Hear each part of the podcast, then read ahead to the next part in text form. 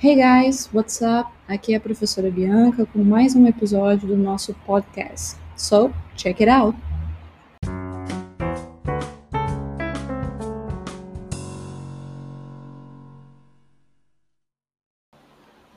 A questão intitulada Simple Future Going to ou Will, número 2, diz o seguinte: Observe o verbo entre parênteses e complete o exercício abaixo com a forma correta de will ou going to.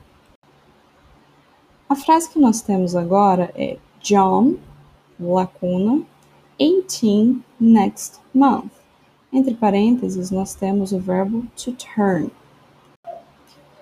Então, qual opção se encaixaria melhor nessa lacuna? Seria will turn ou is going to turn?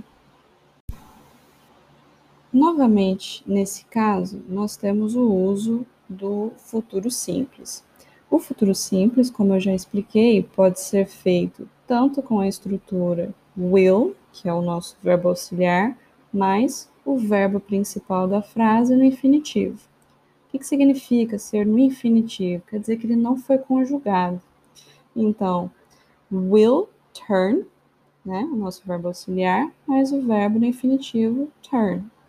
Mas nós também podemos fazer o futuro com a estrutura going to, que ela é verbo to be mais going to mais o nosso verbo no infinitivo.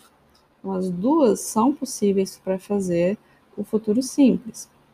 A diferença, novamente, é que nós usamos will quando nós não temos certeza de que aquela ação a qual nos referimos acontecerá. E nós usamos going to quando nós temos certeza.